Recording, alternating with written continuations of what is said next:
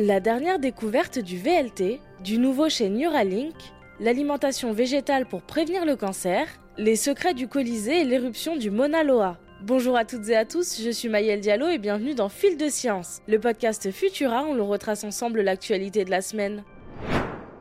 On vous parle souvent des exploits du télescope spatial James Webb dans Fil de Science, mais il n'est pas le seul à faire de belles découvertes. Cette fois, c'est grâce au spectrographe du VLT, le Very Large Telescope, de l'Observatoire européen austral, l'ESO, que des chercheurs ont pu localiser la plus lointaine destruction d'une étoile par un trou noir et la caractériser dans le visible. Jusqu'ici, on ne l'avait observé que par le prisme des rayons gamma et X. On appelle cela un événement de rupture par effet de marée, ou Tidal Disruption Event, TDE. Celui dont on parle aujourd'hui s'appelle AT 2022 CMC et s'est produit dans une galaxie lointaine il y a environ 8,5 milliards d'années. Il fait partie du pourcent de TDE que l'on nomme AGET, qui provoque l'éjection de jets de plasma et de rayonnement depuis pôles d'un trou noir de Kerr en rotation.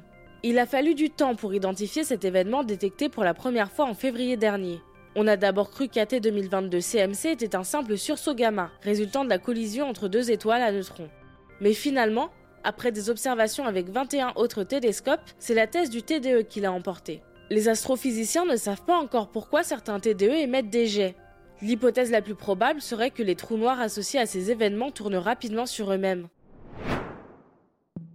On n'arrête plus Elon Musk. Dans une conférence tenue cette nuit, le nouvel acquéreur de Twitter a parlé des avancées de sa startup Neuralink. Celle-ci développe un implant cérébral visant à lier la pensée de l'humain avec des machines, notamment les IA. D'après Musk, la technologie serait au point après des tests sur des animaux et il n'attend plus que l'approbation de la Food and Drug Administration, l'organisme américain chargé de la santé, pour commencer les tests sur des humains. L'objectif de l'implant de Neuralink serait de venir en aide aux personnes en situation de handicap visuel ou moteur. La startup se targue de pouvoir redonner la vue aux non-voyants et de faire marcher les personnes atteintes de lésions médulaires.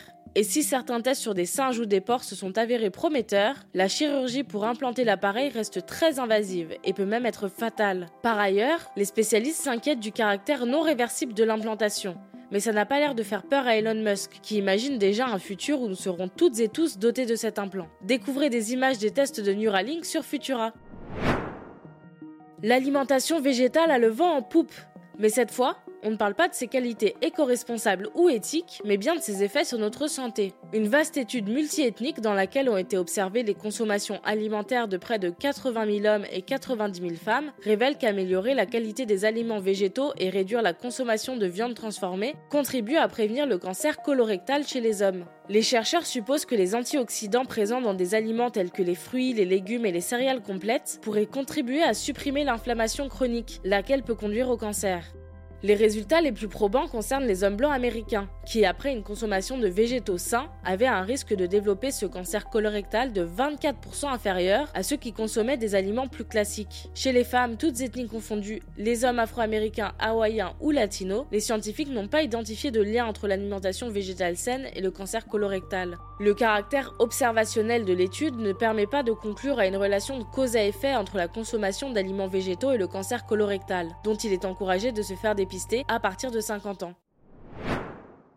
En archéologie, le contenu des égouts ou les ordures nous en apprennent énormément sur les usages de nos ancêtres, et le Colisée de Rome n'échappe pas à cette règle. Depuis janvier dernier, des archéologues, spéléologues et architectes sont réunis en Italie et s'aventurent dans un canal de 70 mètres de long dans le but d'en savoir plus sur les évacuations dans ces égouts souterrains. Mais ils y ont fait d'autres découvertes sur les usages des Romains dans les dernières années de gloire du Colisée.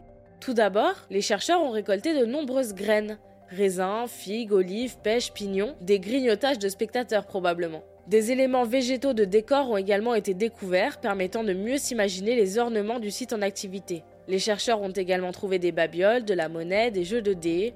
Plus étonnant encore, des ossements de lions, d'ours, mais aussi de chiens ont été retrouvés.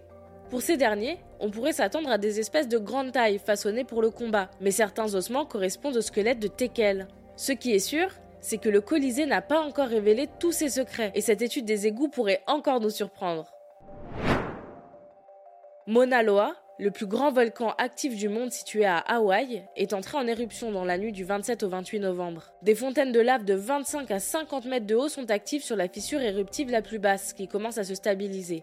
Ces fontaines sont en train de former un édifice, un spatter rampart, ou rempart d'éclaboussure. Quant aux coulées de lave, si elles sont plutôt modestes vers l'est, au nord c'est une toute autre histoire. De rapides et abondantes coulées sont observées. À ce rythme-là, la lave pourrait entrer en contact avec Saddle Road, la route qui traverse l'île d'Hawaï. Les risques sont toujours quasiment nuls pour la population, mais l'Observatoire volcanologique local estime que 250 000 tonnes de SO2, du dioxyde de soufre, ont été émises dans la journée du 28 novembre. Ce gaz forme une brume volcanique qui peut affecter les yeux, le nez, la peau et la gorge. Découvrez des images de cette impressionnante éruption et le reste de nos actualités sur Futura.